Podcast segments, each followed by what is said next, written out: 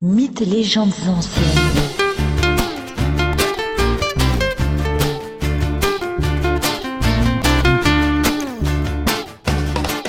L'Iliade, chants 18, 19 et 20.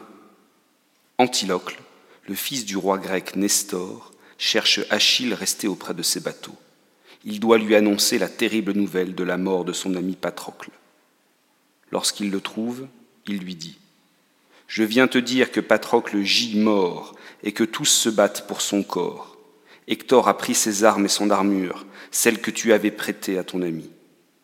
Saisi par une immense douleur, Achille se met à pleurer et s'arrache les cheveux de tristesse. Les autres femmes à côté de lui se frappent la poitrine. Thétis, la mère d'Achille, est elle aussi durement tourmentée. Elle sort de la mer pour venir soutenir son fils. C'est alors que celui-ci lui dit Je ne peux plus vivre si je ne tue pas Hector pour venger mon ami Patrocle.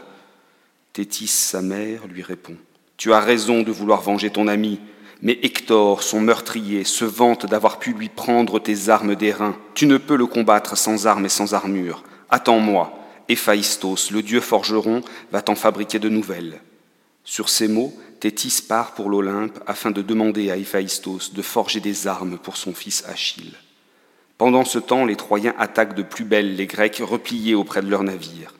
C'est alors que, sur les conseils d'une déesse, Achille sort de sa tente et se présente face aux Troyens. Ceux-ci sont pris de stupeur et de frayeur.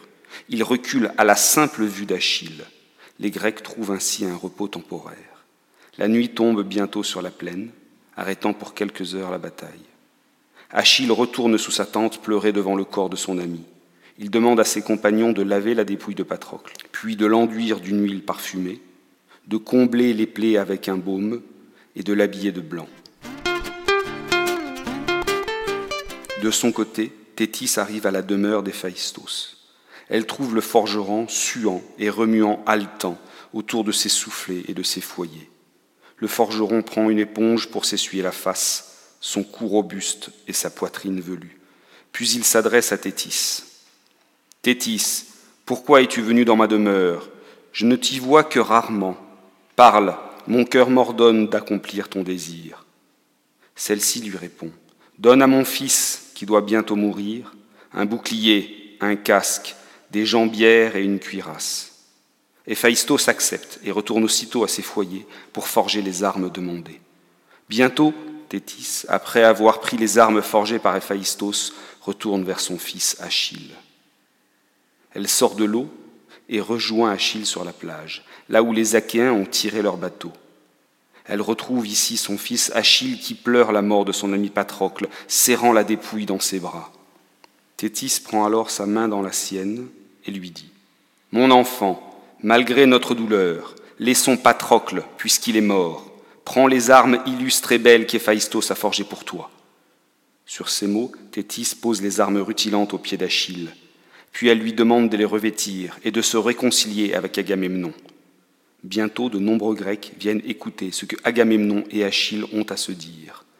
Ulysse arrive sur ses entrefaits, en boitant et en s'appuyant sur sa lance, car sa blessure lui fait encore mal. Agamemnon dit qu'il rendra la prisonnière à Achille et qu'il donnera d'autres cadeaux à celui-ci, car il l'a offensé. Achille écoute, puis répond au roi de Mycène. Tu peux me faire des cadeaux ou les garder, mais maintenant est venu le temps que je reprenne les armes contre les Troyens et que j'enfonce ma lance dans la poitrine des soldats ennemis. Ulysse s'adresse alors à Achille et Agamemnon, et il demande qu'avant d'emmener les Grecs au combat, tous puissent prendre un repas, car la bataille sera longue. Puis il demande à Agamemnon d'apporter la prisonnière Briséis au milieu de tous, pour la rendre à Achille, et de faire le serment qu'il ne l'a pas possédée. La bataille entre les Grecs et les Troyens va reprendre incessamment. Zeus demande à tous les dieux de le rejoindre sur l'Olympe. Une fois entouré, il leur dit Vous tous allez participer à la bataille qui se prépare. Choisissez votre camp selon votre cœur, selon votre envie. Ainsi Héra, Athéna, Héphaïstos et Poséidon choisissent de rejoindre les nefs des Achéens. Apollon et Aphrodite sont dans le camp des Troyens. Les dieux vont s'opposer aux dieux. Achille ne veut combattre que Hector, celui qui a tué son ami Patrocle. Lorsque les Troyens aperçoivent Achille, ils sont saisis d'épouvante. Achille entre dans la mêlée avec fureur. Un Troyen décide d'aller le combattre. Aîné.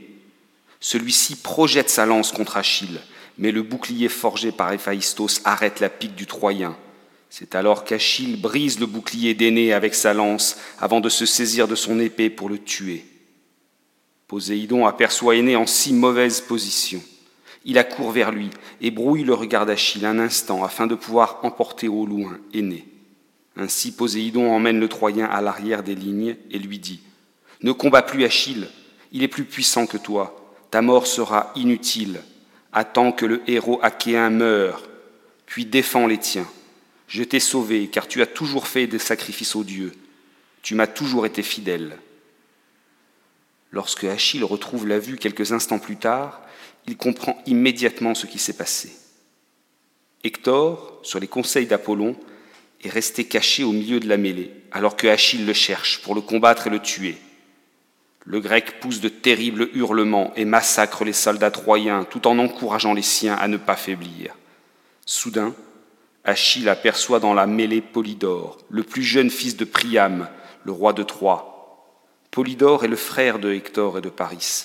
Achille se saisit de sa pique et la lance de toutes ses forces dans la direction de Polydore. La pique d'airain s'enfonce au travers des entrailles du frère d'Hector, qui agonise désormais au sol en criant. Voyant cela, Hector décide de sortir de la mêlée pour aller combattre Achille.